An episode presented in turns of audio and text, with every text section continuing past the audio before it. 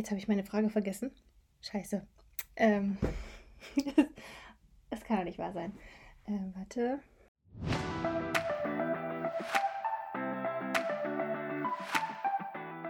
Queer gelauscht. Der Podcast über queere Literatur und mehr. Von Sarah, Tati und Jura.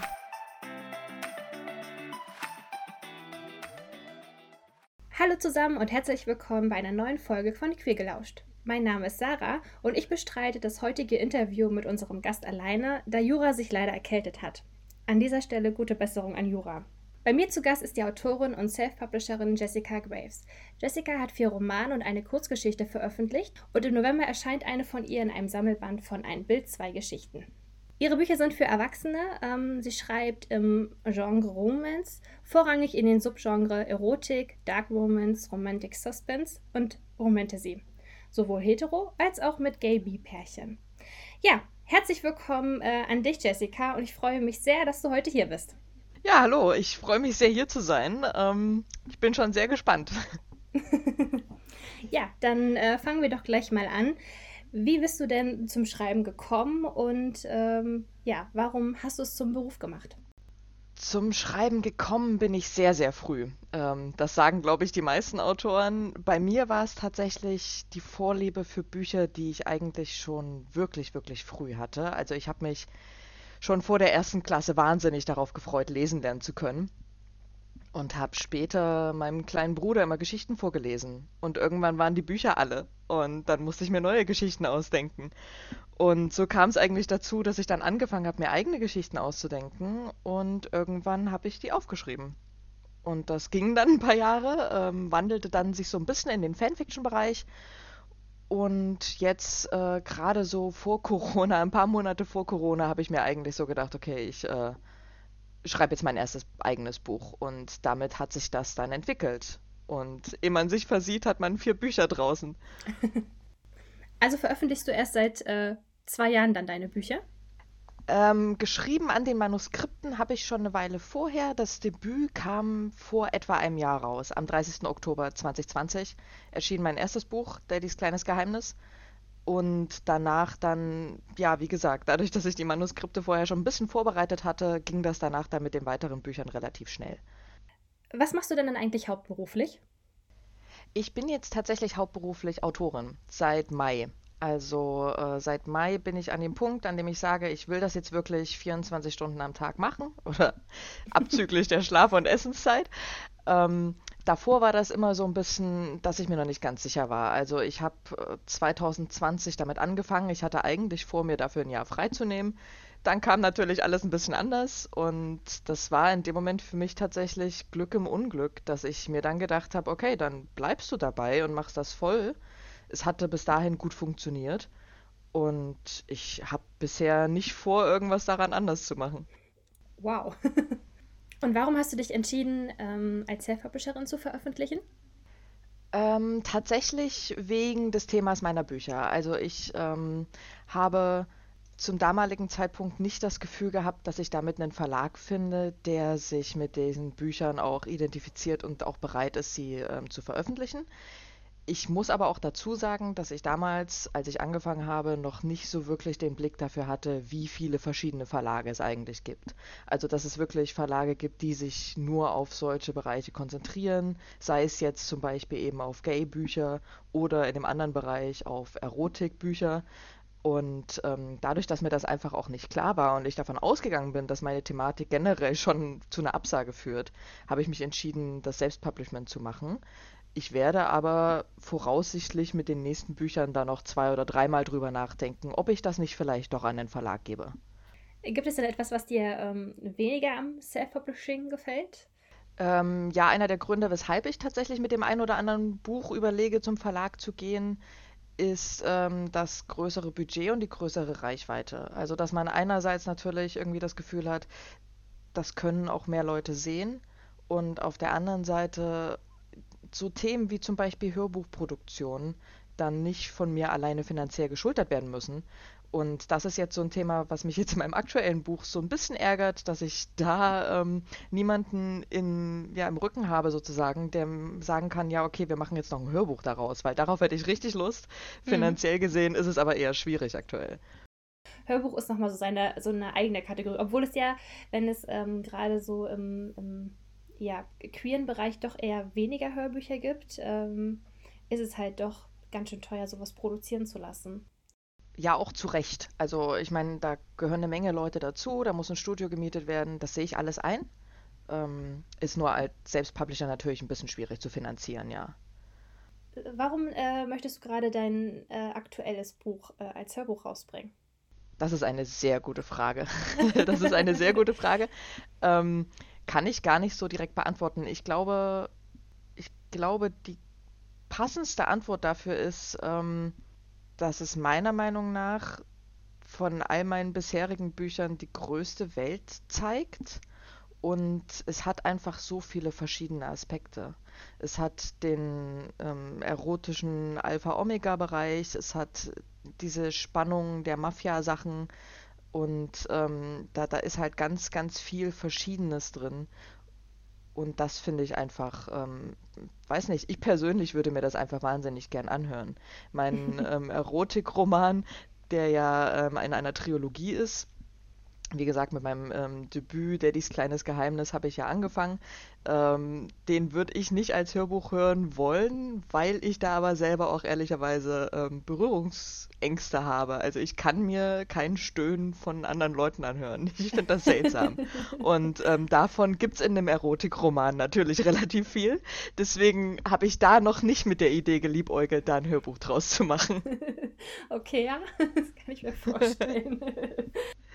So, für alle, die sich jetzt fragen, äh, um welches Buch ähm, geht es hier denn, was äh, schön wäre, als Hörbuch rauszubringen, ist es der aktuelle Mafia-Roman New, New York Devil. Und äh, ja, genau, Mafia, Thriller, ähm, Dark spielt ja alles eine äh, Rolle darin. Wie äh, ist dir die Idee zu dem Buch gekommen? Die Idee zu dem Buch kam mir, und das klingt jetzt seltsam, in einer Fanfiction. Also wir haben, ich habe mit einer Schreibfreundin zusammen eine Fanfiction geschrieben. Darin kam Gabriel vor, das ist der Protagonist dieses Buches. Und äh, wir sind mitten im Spiel dieser Fanfiction sind wir auf die Idee gekommen, wir wollen ihm irgendwie jemanden geben, der ihn so richtig ärgert. Und daraufhin ist ein Mafia-Boss auf die Bildfläche getreten und dann entwickelte sich das. Und es entwickelte sich in meinem Kopf in eine Richtung, die nochmal eine ganz andere Tiefe bekam und von der ich dann entschieden habe, dass ich daraus ein Buch machen werde. Also es kam über drei Ecken, es kam über viele, viele Wochen und Monate und irgendwann konnte ich einfach nicht mehr stillsitzen. Irgendwann musste das raus und plötzlich hatte ich ein Buch. Magst du für unsere ZuhörerInnen noch mal kurz zusammenfassen, worum es in dem Buch geht? Ja, also es geht, wie schon angedeutet, um Gabriel. Gabriel ist ähm, der Assistent des Präsidenten, also die ganz andere Ecke vom Mafia-Boss. Und genau das war auch das Ziel. Ähm, es ist eine Feinde zu Liebhabern-Geschichten, wenn man das jetzt mal so einklassifizieren will. Das heißt, am Anfang ähm, steht wirklich eigentlich diese Begegnung, die schon dafür prädestiniert ist, dass sie sich wirklich nicht leiden können, weil Alvarez Greystone, der Mafia-Boss, sehr, sehr skrupellos ist und ihn auch ähm, für seine Zwecke manipulieren will und das bis zu einem gewissen Grad auch schafft. Und daraus entsteht natürlich viel Wut und viel Unverständnis. Und es gelingt ihnen aber nicht irgendwie voneinander zu lassen, weil verschiedene Situationen sie einfach immer wieder zusammen in einen Raum bringen oder zusammen in eine Situation, die gefährlich ist. Und dann müssen sie da raus. Und ja, diese ganze Geschichte wird eigentlich von, diese, von dem politischen Parkett immer mehr Richtung Mafia geschoben, bis es eben ziemlich sehr düster in den Untergrund geht. Wie hast du denn ähm, für die Geschichte recherchiert? Also gerade so mit dem Mafia-Teil, hast du dich von irgendwelchen Filmen inspirieren lassen oder? Ähm, ja, ja, tatsächlich. Ähm, Ich hatte vorher mit Mafia nicht so viel zu tun. Ich muss auch ehrlich zugeben, dass ich vorher keine Dark Mafia Bücher gelesen habe und ich habe das auch, während ich das geschrieben habe, bewusst nicht gemacht, um mich von festgefahrenen Klischees in anderen Romanen schon noch nicht beeinflussen zu lassen, also die so in diesem Dark Romance Bereich sind. Was ich stattdessen gemacht habe, ist, ähm, ich habe die Biografie von Al Capone gelesen auf Wikipedia, also die Wikipedia ähm, äh, Biografie.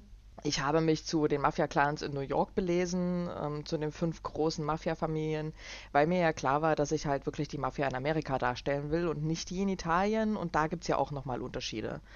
Ähm, ich muss auch dazu sagen, dass ich trotzdem nicht ganz an den Einflüssen der Medien vorbeigegangen bin. Also ich habe so den ein oder anderen Mafia-Film gesehen. Ähm, ich habe auch 365 Tage gesehen und ich habe mir für Fifty Shades of Grey nochmal angeguckt. Alles so, was so in diese Richtung von ähm, groß und mächtig und gefährlich geht, um da so ein bisschen so diesen Hauch mitzunehmen. Ähm, vorrangig habe ich mich aber wirklich eher auf, ich sag mal, wahre Begebenheiten konzentriert, gerade was eben so das Verhältnis der Mafia angeht und äh, ihren Stand in der Gesellschaft. Mhm.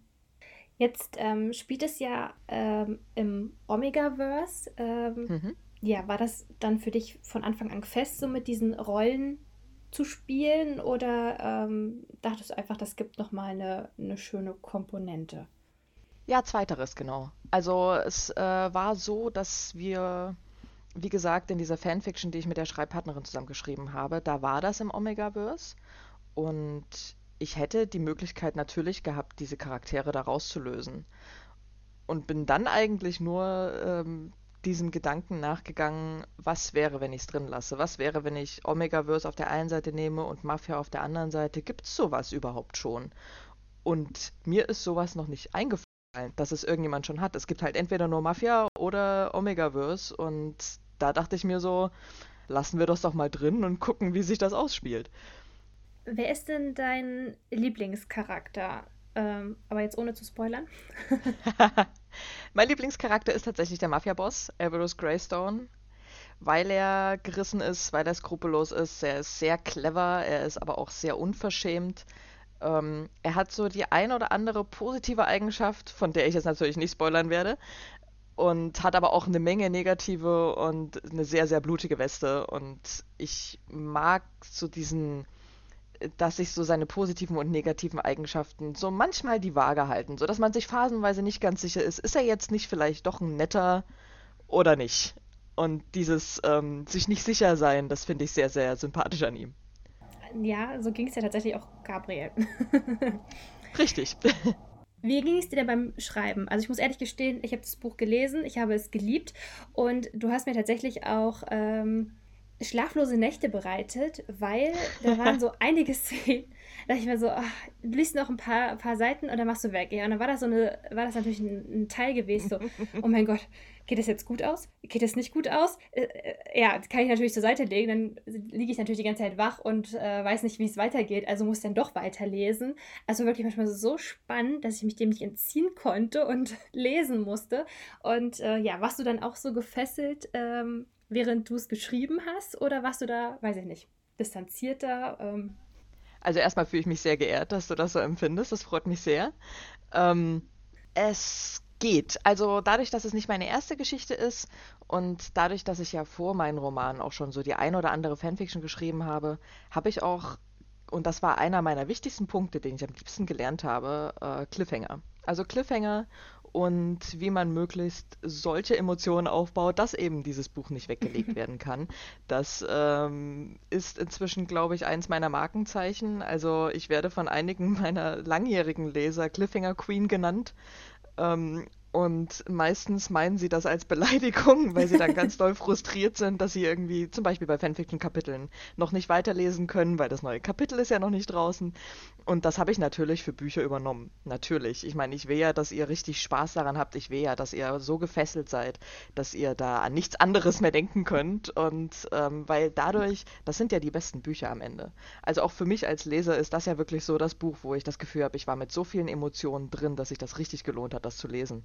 Und natürlich will ich das ja anstoßen und ähm, euch auch geben, damit ihr auch das Gefühl habt, dass ja, dass das einfach eine gute Erfahrung war und gute investi investierte Stunden. Ähm, ich muss aber auf der anderen Seite auch sagen, dass ich auch die eine oder andere schlaflose Nacht hatte. Also das definitiv. Gerade Alvarez hat mich sehr viel wach gehalten, weil er ja diesen ganzen kriminellen Bereich ähm, abdeckt und alles, was Richtung Mafia passiert ist, was äh, gewisse Kämpfe angeht, auf die wir jetzt nicht eingehen, gewisse Intrigen, die gesponnen werden, auf die wir jetzt nicht eingehen, ähm, gerade das hat mich auch, äh, ja, also während Mittagsschlaf wachgehalten, wo ich mir dann dachte, danke, Everest, ich wollte eigentlich gerade schlafen und jetzt hier nicht mir den ganzen Plot für deine nächste Szene irgendwie anhören. Oder eben auch nachts. Also immer dann, wenn ich eigentlich zur Ruhe kommen wollte, kam er an und hat mir erzählt, was alles in seinem Mafia-Bereich noch alles passieren kann. Ähm, ja, also es hat mich definitiv auch bewegt und ich muss auch sagen, ich habe das Buch auch sehr, sehr schnell geschrieben, weil da einfach sehr, sehr viel war. Das war, als hätte ich da so eine Quelle aufgestoßen und plötzlich sprudelte das alles raus. Ähm, es hörte sich jetzt so an, dass du es nicht komplett durchgeplottet hast, also ähm, nicht von Anfang an wusstest, wie es läuft, oder hattest du schon so ein Grundgerüst? Ich weiß, dass man die Autoren ganz gern oder sie sich gegenseitig ganz gern in Plotter und Panzer einsortieren. Ich sehe mich weder bei dem einen noch bei dem anderen. Also ich fange meistens eine Geschichte an, ohne zu wissen, wo es hinläuft, für die ersten drei Kapitel etwa, nur um zu schauen, ob die Chemie zwischen den Protagonisten funktioniert. Und wenn das funktioniert, dann fange ich an zu plotten. Und dann plotte ich meistens in einem sehr, sehr groben Gerüst bis zum Ende, sodass ich schon weiß, wo es hingeht. Zum Beispiel wusste ich nach 30 Prozent der Geschichte schon, was meine allerletzte Szene wird. Das wusste ich schon. Mhm. Ähm, nur, das sind dann eben so kleine Meilensteine, die ich in der Ferne sehe. Und richtig detailgetreu durchplanen, tue ich dann erstmal nur die nächsten drei Szenen. Und wenn die durch sind und ich das Gefühl habe, ich bin auf dem richtigen Weg, dann kommen die nächsten drei Szenen, die ich im Detail durchplane sodass das so stückchenweise geht. Und da ist natürlich da dann auch immer noch so ein bisschen Luft zum Verhandeln. Und wenn Alvarez dann der Meinung ist, er möchte mafiaseitig eben diese eine Sache machen, dann versuche ich die damit einzubauen. Was hat denn deine ähm, Freundin dazu gesagt, als du gesagt hast, hey, ähm, die Geschichte, die muss ich, ähm, die muss, die ist größer, die muss ich größer machen? Äh, ganz ehrlich, sie hat sich beschwert, dass ein anderes Pärchen in diesem Buch nicht als erstes einen Roman bekommt. ähm, das war ihre erste Antwort und das kann ich nachvollziehen, weil jeder, der meine Fanfictions liest und danach dieses Buch, wird ganz genau wissen, von welcher, von welchem Pairing ich da rede. Ähm, ich werde das jetzt aber auch nicht im Detail sagen, weil das auch zu viel spoilern würde. Äh, und als ich ihr dann aber erzählt habe, dass es halt über ähm, Alvarez und Gabriel geht, habe ich ihr auch als allererstes das Manuskript geschickt und habe gefragt, okay, was hältst du davon? Was hältst du davon, was ich aus den Charakteren gemacht habe, wo ich sie hinentwickelt habe? Und sie fand es gut. Also sie fand es richtig gut. Sie hat mich sehr, sehr gelobt. Und das war für mich eigentlich so der Moment, wo ich wusste, okay, dann mache ich jetzt weiter und schicke das an die Testleser, mit denen ich zusammenarbeite und mache daraus halt wirklich aus dem Manuskript ein Buch. Ich habe ja auch noch ein, ein Lieblingspärchen neben ähm, ja, äh, Gabriel und äh, Alvarez, also nicht wirklich Lieblingspärchen, aber äh, ja, was mich ja auch sehr interessiert hat, ist ähm, der Weltpräsident und äh, sein Mann. Ja, genau das ist das Pairing. Schön, dass wir drüber sprechen. das war so am Ende, dachte ich mir so, ja, und jetzt möchte ich gerne wissen, wie sind die zusammengekommen? Was, was läuft da? Wie entwickelt sich das? Ist denn da irgendwas geplant oder kann man das dann nur in Fanfictions lesen? Ähm, nein, also die Fanfictions werde ich tatsächlich im Fanfiction-Bereich lassen. Da werde ich jetzt keine Crossovers machen mit meinen eigenen Charakteren es besteht die Idee, dass ich aus diesem Pairing noch was mache. Das ist allerdings eine von vielen Buchideen, die ich aktuell habe. Also da kann ich aktuell noch keine Hand ins Feuer legen für. Da kann ich noch nichts versprechen. Ich würde auch gern was dazu schreiben, definitiv. Aber als Autor ist das wirklich so, man will ganz, ganz viele Sachen schreiben und was es dann am Ende wird, ähm, das entscheiden dann unterschiedliche Faktoren. Na gut, dann werde ich mich noch in Geduld üben. Aber für das Pärchen hättest du auf jeden Fall eine Leserin mehr. Das kann ich schon mal versprechen. das freut mich.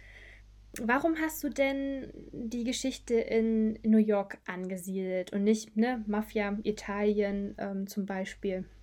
Also spielt ja in, nicht nur in New York, sondern auch in äh, London. Da kommt ja Gabriel her und da ist ja auch der Sitz des Weltpräsidenten. Aber da die ja auch umherreisen, hätte es ja theoretisch auch woanders sein können oder eben nicht. Ähm, es spielt in New York, weil Everest Greystone eine Vorgeschichte hat, auf die ich jetzt auch nicht eingehen werde. auch da kann ich nur wieder sagen, meine Fanfiction-Leser wissen, woher es kommt. Ähm, und global betrachtet, wenn ich jetzt sage, okay, ich betrachte jetzt nur diesen Roman, dann ist es tatsächlich so, dass, wie gesagt, die Grundidee daher kam, dass ich mit diesem Weltpräsidenten anfing und der war in London. Das heißt, Gabriel war dafür für mich automatisch Brite von der Nationalität her.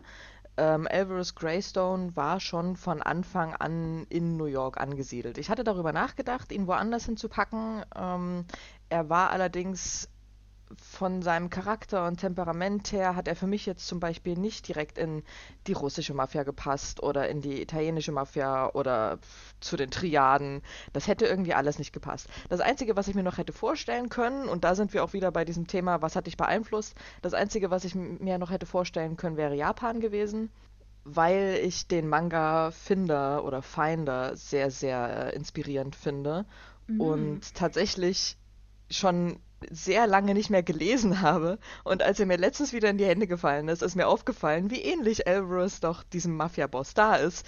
Also das hätte noch passen können. Aber ansonsten fand ich New York einfach ich fand es am passendsten, obwohl ich ehrlicherweise sagen muss, ich war noch nicht da, aber das, was man ja so von Filmen und von Büchern mitbekommt, ist die Stadt ja auch sehr pulsierend und lebt sehr und das passt einfach zu Alvarez. So dieses ähm, Gefühl davon, dass man einfach nie schläft, dass man ähm, ja eigentlich immer überall alles bekommt, was man will, sei es jetzt harmlose Sachen oder nicht ganz so harmlose Sachen.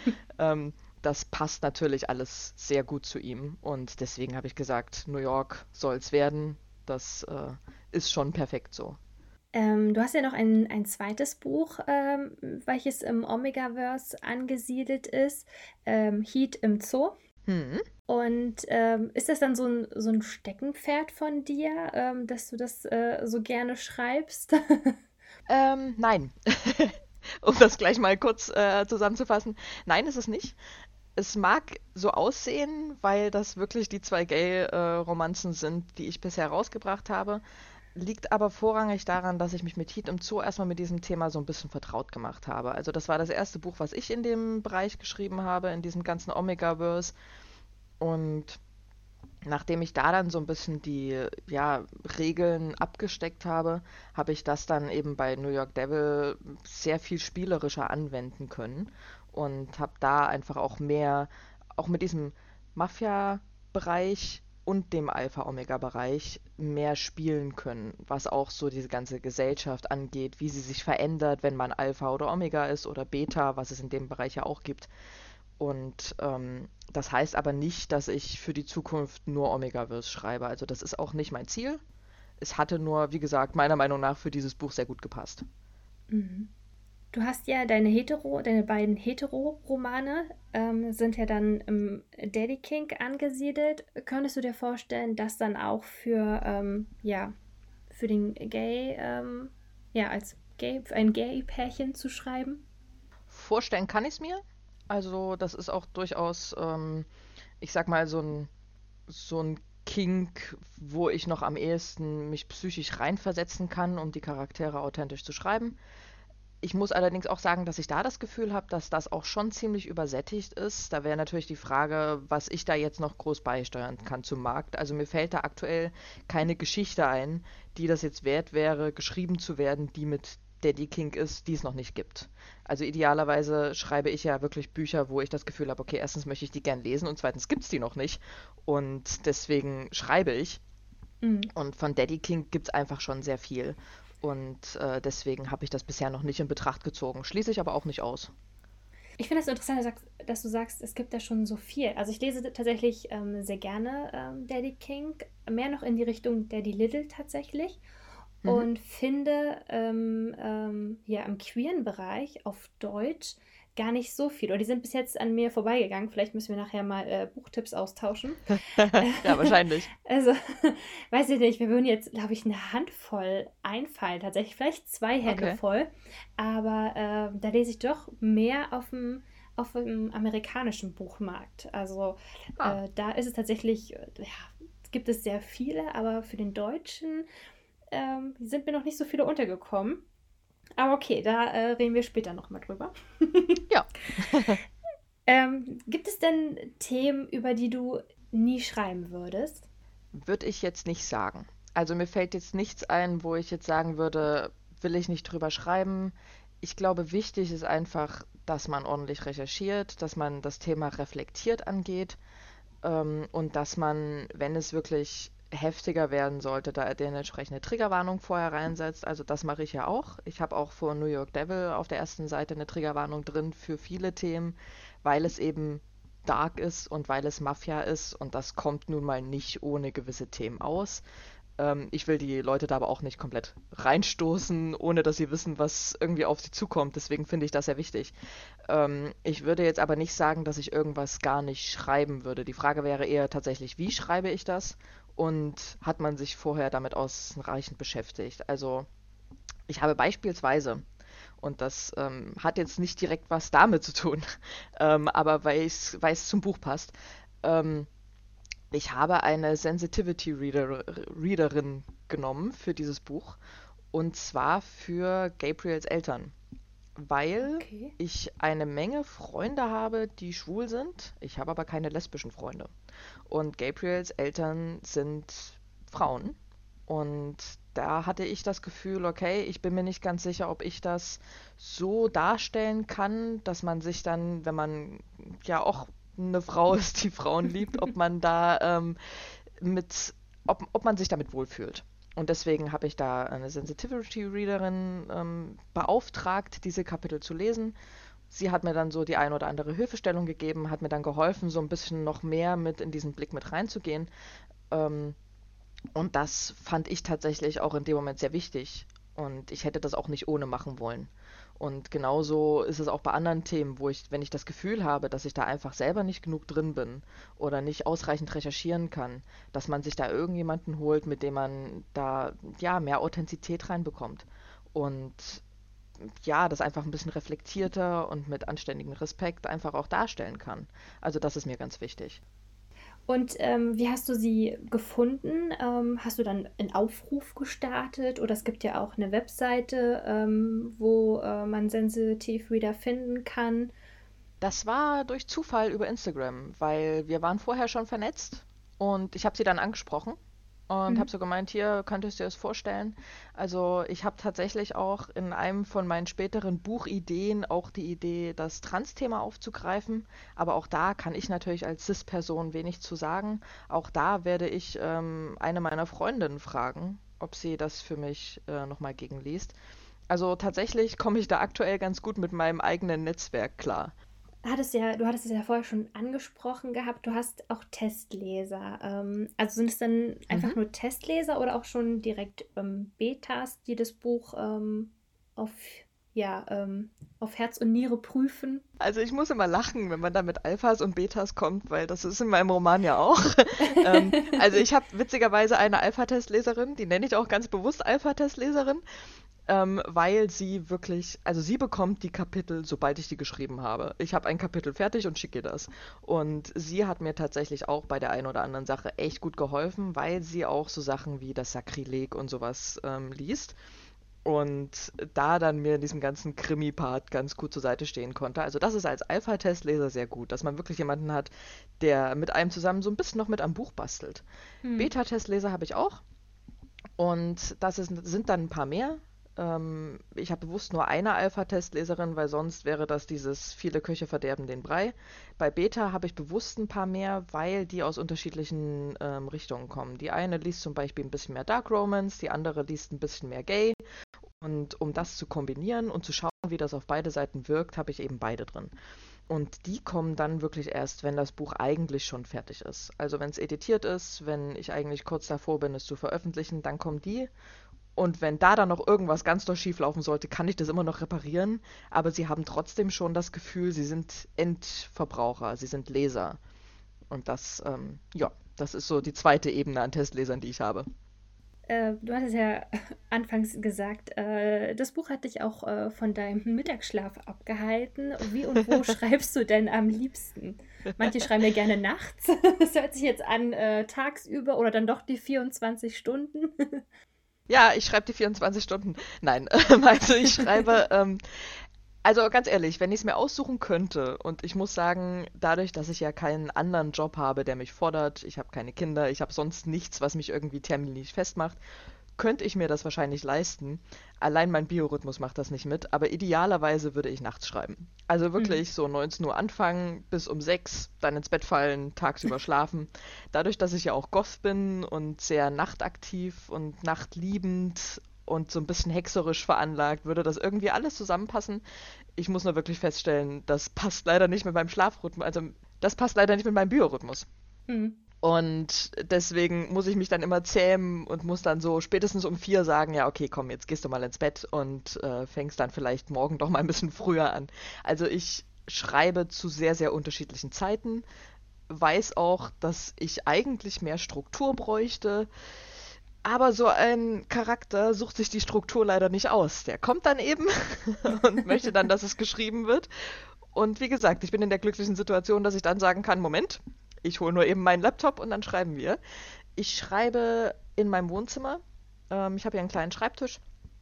Dadurch, dass ich in Hamburg wohne, ist natürlich meine Wohnung auch jetzt nicht riesig. Ähm, das heißt, ich habe hier zur Auswahl nur Küche, Wohnzimmer und Schlafzimmer. Und wenn ich keine Lust mehr auf meinen Schreibtisch habe, setze ich mich aufs Sofa. Und wenn ich keine Lust mehr habe auf mein Sofa, setze ich mich in die Küche. Und wenn ich keine Lust mehr habe auf meine Küche, setze ich mich ins Bett. Also ich rotiere eigentlich in der Wohnung. Auch gerade während der ganzen Lockdown-Phase war das ganz gut, dass ich wenigstens in den Räumen rotieren konnte, weil sonst wäre mir wahrscheinlich die Decke auf den Kopf gefallen.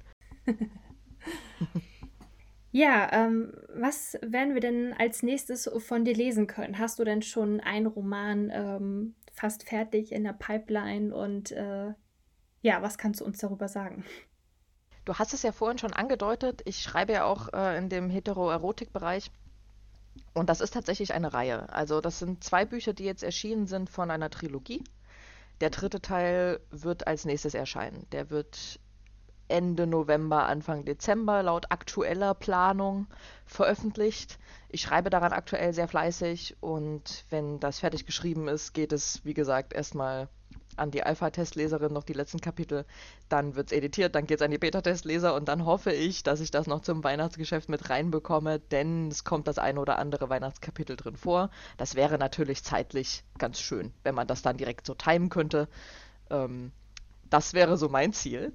Und danach idealerweise wieder Gay Romance. Also aktuell mache ich das tatsächlich so, dass ich einmal hetero veröffentliche, dann wieder gay, dann wieder hetero, dann wieder gay. Einfach für mein eigenes Profil, weil ich mich nicht festlegen will. Also ich will auch, dass irgendwie den Leuten, die mich kennen, relativ schnell klar ist, ich lege mich weder auf das eine noch auf das andere fest, was ähm, so ein bisschen an meiner Persönlichkeit liegt, aber danach, da, oh Gott, darauf können wir ja nachher nochmal eingehen. Ähm, aber das ist mir tatsächlich wichtig, dass ich halt in beiden Bereichen regelmäßig veröffentliche, weil ich einfach beide Bereiche auch mag. Ähm, schreibst du denn dann ein, ähm, erstmal die eine Geschichte zu Ende oder hast du dann, wenn es gerade bei deiner Alpha, na gut, du schickst eher nur Kapitel, also ähm, wenn es dann schon so im Bearbeitungsprozess ist, fängst du dann auch schon mal was äh, Neues an oder arbeitest du wirklich so? Einmal einen Roman fertig, bis der halt veröffentlicht wird und fängst erst danach an?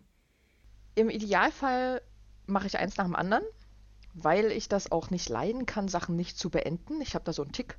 Also wenn ich kreative Sachen anfange und die nicht beende, das macht mich fertig. Ich weiß auch nicht ganz warum, aber das ist halt irgendwie so. Also es, es tut mir extrem leid jedes Mal, wenn ich sagen muss, ja sorry, aber dieses Buch wird wohl leider nichts oder ja sorry, aber diese Fanfiction kann ich leider nicht beenden. Das finde ich extrem schwierig. Und mhm. deswegen versuche ich schon, ein Buch nach dem anderen zu beenden. Ich muss aber auch sagen, dass ich phasenweise so Plot-Bunnies habe, so irgendwelche Geschichten, die plötzlich so auf mich zustolpern und dann schreibe ich ein paar Kapitel davon, obwohl ich nicht vorhatte, das Buch zu veröffentlichen oder überhaupt noch ein zweites Buch zu schreiben nebenher. Also ich habe da so gerade zwei Manuskripte offen noch, von denen ich weiß, dass ich die irgendwann noch angehen sollte, weil die zu 70, 80 Prozent schon geschrieben sind. Weil die einfach immer mal wieder kommt man noch ein Kapitel dazu, aber eigentlich ist aktuell gar keine Veröffentlichung geplant. Oh, okay, wow. Ja. Ja, dann äh, danke Jessica. Das war ähm, der erste Teil unseres Interviews mit dir. Ähm, genau, es ging ums Schreiben, natürlich um dein neuestes Buch. Äh, ja, wer es noch nicht kennt, sollte äh, auf jeden Fall mal einen Blick rein riskieren, wenn er gerne sehr auf Dark Romance steht, auf Mafia und ähm, auch nichts gegen das Omega-Verse hat, obwohl ich hier finde, dass es ähm, sehr spannend ähm, dargestellt ist. Genau, also ich habe die Geschichte gelesen. Ich kann sie euch äh, nur empfehlen.